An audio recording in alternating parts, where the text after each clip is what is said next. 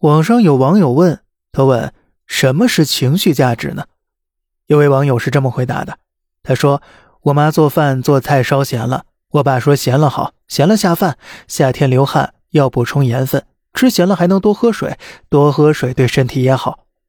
我妈做饭做菜烧淡了，我爸又说了，吃淡点好，健康饮食，吃咸了容易高血压。现在人都提倡低油低盐的生活呢。我妈给我爸买衣服有些小了，我爸说我看挺好的，贴身多暖和。我妈给我爸买的衣服有些大了，我爸又说了，他说宽松休闲款都这样，而且以后长胖了依旧能穿呢。我妈打牌赢了，回家后很开心。我爸说了，真厉害，打牌能赢的都是聪明人。老板，你今天赢钱了，得请客呀。我妈后来啊，打牌打输了，回家后很不开心。我爸又说了，打牌这种事儿啊，输赢都正常。你要是总赢，别人该不和你玩了。偶尔输点没关系，只当是让他们了。我爸打扫卫生的时候搞坏了家具，我妈说呀，家里打扫的真干净，谁家老爷们家里家外头都这么能干呢？东西坏了，他说，嗨，旧的不去，新的不来，坏了好，我早想换了。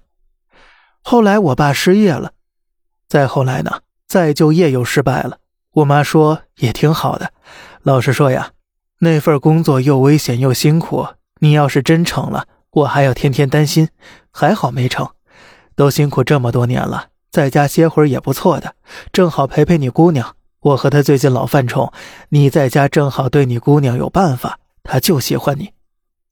我爸买东西被骗了，我妈说人在河边走，哪有不湿鞋的？要我说呀。只要记住这教训，以后不再上当受骗，这点小钱花的就值。两个人从结婚到现在，一直都是那种双标怪，任何错误放在别人身上都是罪无可恕的，但是放在自己身上就一定情有可原，就是偶尔显得我在这个家怪多余的。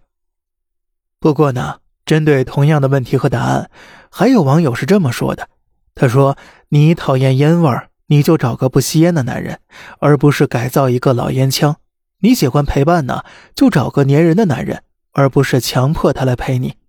你喜欢过物质充裕的生活，就找一个经济好的男生，而不是强迫他多上进。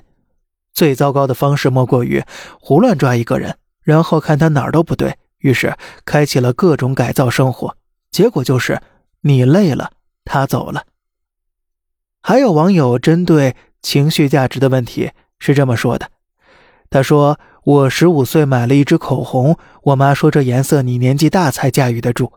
第一次恋爱分手，爸爸说我家宝贝儿这么好是他的错事。